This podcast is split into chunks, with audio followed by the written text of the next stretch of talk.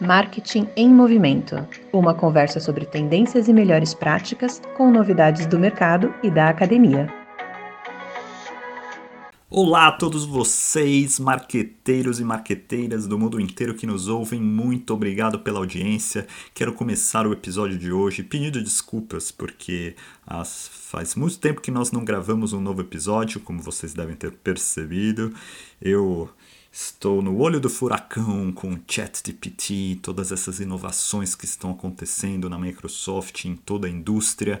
Então, muitas coisas acontecendo. Não tenho tido tanto tempo para gravar podcasts. Meus colegas Kavita Hansa e Andrés Veloso também estão muito ocupados, mas nós queremos retomar com todo vapor o nosso podcast num formato novo. O que nós vamos fazer são formatos mais curtos. Assim que a gente tiver uma novidade para compartilhar, a gente vai postar para vocês e Espero que seja mais fácil também de digerir o conteúdo, porque você não precisa esperar 40 minutos para ouvir um podcast mesmo em ritmo acelerado, eu sempre ouço em ritmo acelerado, e você pode, de repente, em cinco minutinhos, pegar uma novidade do mundo do marketing que, afinal de contas, está sempre em movimento. Então, para começar isso, nós vamos com uma novidade da Gringolândia. Na Gringolândia! E o meu destaque é um evento que aconteceu na semana passada. Eu estou aqui gravando esse episódio no dia 23 de abril de 2023 e aconteceu um evento chamado Possible em Miami Beach. E é um evento muito interessante, fala sobre o futuro do marketing. Os palestrantes são bem high profile, são pessoas importantes, conhecidas e bem diversos. Você tem pessoas desde o Elon Musk até o Bon Jovi, que você pode pensar assim o quanto eles agregam do ponto de vista de marketing, mas com certeza tem muita discussão sobre a intersecção de marketing e cultura. Então você vai ver palestrantes que fogem do perfil executivo de marketing, mas são pessoas do showbiz, pessoas que têm uma relevância cultural muito grande e sempre interessante para abrir a nossa cabeça e ouvir diferentes perspectivas. Mas falando em futuro do marketing, uma preocupação editorial deste evento é sempre pensar no que está mudando e qual é o rumo que é diferente nas ações de marketing. E eu quero destacar dentre todos os palestrantes uma pessoa que eu conheço, acho um cara fenomenal, sempre uma grande conversa e alto astral, que é o Brian O'Kelly. Ele hoje é o CEO de uma empresa chamada Scope Tree e eu vou explicar um pouquinho o que, que é isso, mas para quem não conhece o Brian O'Kelly, ele é basicamente a pessoa que inventou o marketing digital. Deixa eu ser mais específico. O marketing digital já existia, mas era muito, muito rudimentar. Você tinha que basicamente manualmente colocar uma propaganda num website e o que o Brian O'Kelly basicamente inventou foi a mídia programática, o jeito que você escala, o jeito que você serve o conteúdo em diversos websites e o que importa não é nem tanto onde o seu anúncio vai aparecer, mas se você está atingindo a audiência correta. Isso aconteceu com uma empresa muitos anos atrás chamada AppNexus, que foi fundada pelo Brian O'Kelly, que depois virou Zander, depois foi comprada pela Microsoft recentemente. E esse Brian O'Kelly, move on, ficou, enfim, bilionário, acho que com, com todas as invenções que ele conseguiu colocar no mercado.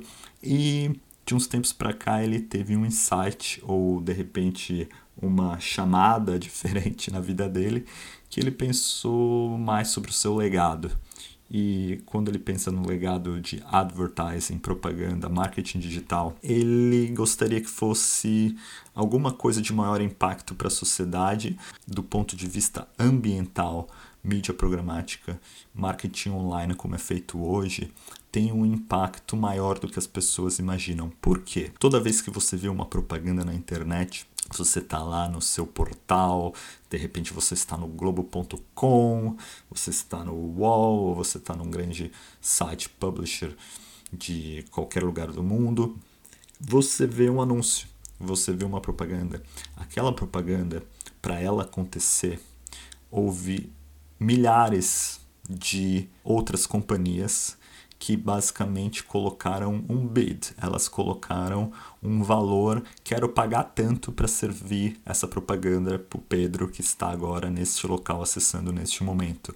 Com todas as informações que a gente tem do Pedro, provavelmente ele é uma pessoa que está no mercado procurando esse tipo de coisa, ele tem esse perfil demográfico e eu estou disposto a pagar tanto. Então, o que a parte de AdTech faz leva em conta todos os diferentes empresas que estão querendo pagar para colocar aquele anúncio na frente do Pedro e quanto o publisher está disposto a vender aquele espaço por. E aí, no final, vai servir um anúncio. Mas o que acontece? Houve milhares de outras empresas e companhias e servidores que estavam tentando também mandaram uma mensagem para mim e não foram efetivos, só serviu um. Do ponto de vista energético, é extremamente ineficiente. Por quê? Porque você tem que, toda vez que alguém vê uma página na internet, gerar milhares de servidores fazendo requests para servir uma certa propaganda e no final só aparece uma. Isso é um desperdício de energia absurdo. O Brian O'Kelly montou então uma empresa chamada Scope3 que quer ajudar, fazer uma consultoria e com metodologia, tecnologia, ajudar todas as empresas que estão no mundo de AdTech, seja ela os publishers ou, ou, ou os anunciantes, com uma metodologia mais eficaz, que basicamente passa por o que eles chamam de Supply Path Optimization, que é como você coloca um anúncio mais direcionado para a pessoa certa na hora certa mas sem ter que concorrer com tantos, tantos requests que acontecem na web, muitos deles já sabidos que não vão ganhar. Talvez eles sejam de não tão boa qualidade, agregam um pouco para o leilão que acontece, para fazer tudo isso de uma forma mais eficiente. Então é isso que o Brian Kelly falou. Eles já estão começando a sua metodologia, mostraram alguns websites que, segundo a análise, tendem a ter uma pegada de carbono menor porque já tem mais eficiência na sua oferta de banners na internet, ou como eles demandam diferentes anúncios para aparecerem, em vez de pedir anúncios de milhares de pessoas, de repente eles se concentram em alguns players mais importantes do mercado. E é muito interessante essa discussão, ela é complexa, mas ela é inevitável o que eu queria colocar como meu comentário é que isso é só um aspecto da pegada de carbono do marketing digital. E o onde o mercado precisa caminhar agora é para discutir quais são os padrões. Porque hoje várias agências de publicidade têm as suas próprias calculadoras para pegada de carbono e eles vão começam a falar, olha, se você investir mais nesse tipo de empresa, nesse tipo de marketing, você consegue uma pegada de carbono menor, mas tudo ainda é muito subjetivo começou a aparecer, infelizmente, um monte de que o povo chama de greenwashing. As pessoas querem falar: não, eu sou super verde, você pode anunciar comigo, mas quando você olha a metodologia por trás, hum, ela não é tão científica assim. É muito achismo ou só uma jogada de marketing de uma maneira não muito legal. Então é fundamental que todas as empresas e os órgãos reguladores e as agências da indústria, como o IAB, que é o consórcio de todas as empresas que fazem anúncios na internet, propaganda, enfim, todo o ecossistema, tenham um padrão. E isso é super importante para ser discutido, porque não Supply Path Optimization é só um dos aspectos, mas você tem que olhar, por exemplo, esses servidores dessas empresas, que tipo de energia eles usam. Eles usam os elétrons verdes, os elétrons marrons, tem uma discussão super técnica a respeito disso, como que é gerada a energia, é de fontes renováveis ou é, não é fontes renováveis, mas eles só tem compensações como compra de créditos de carbono, ou eles não têm nada disso e são elétrons muito ruins. Isso tudo tem que ser debatido e tem que ser repassado para o mercado de uma forma transparente e que seja padrão para todo mundo falar a mesma língua e os anunciantes e muitos de vocês que estão nos ouvindo, que cuidam das suas marcas.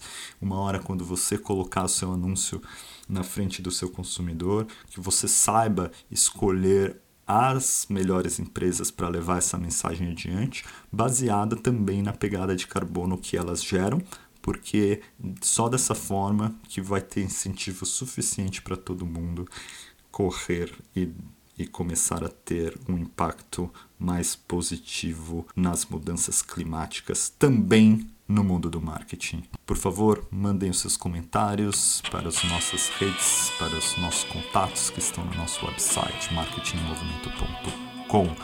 Obrigado e até a próxima. O cão errante do Rio Grande está jurado para morrer.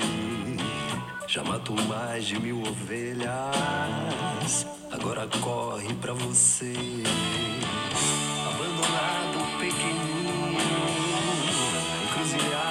Aceguá, foi se criando sem carinho. Um rato aqui, um lixo lá.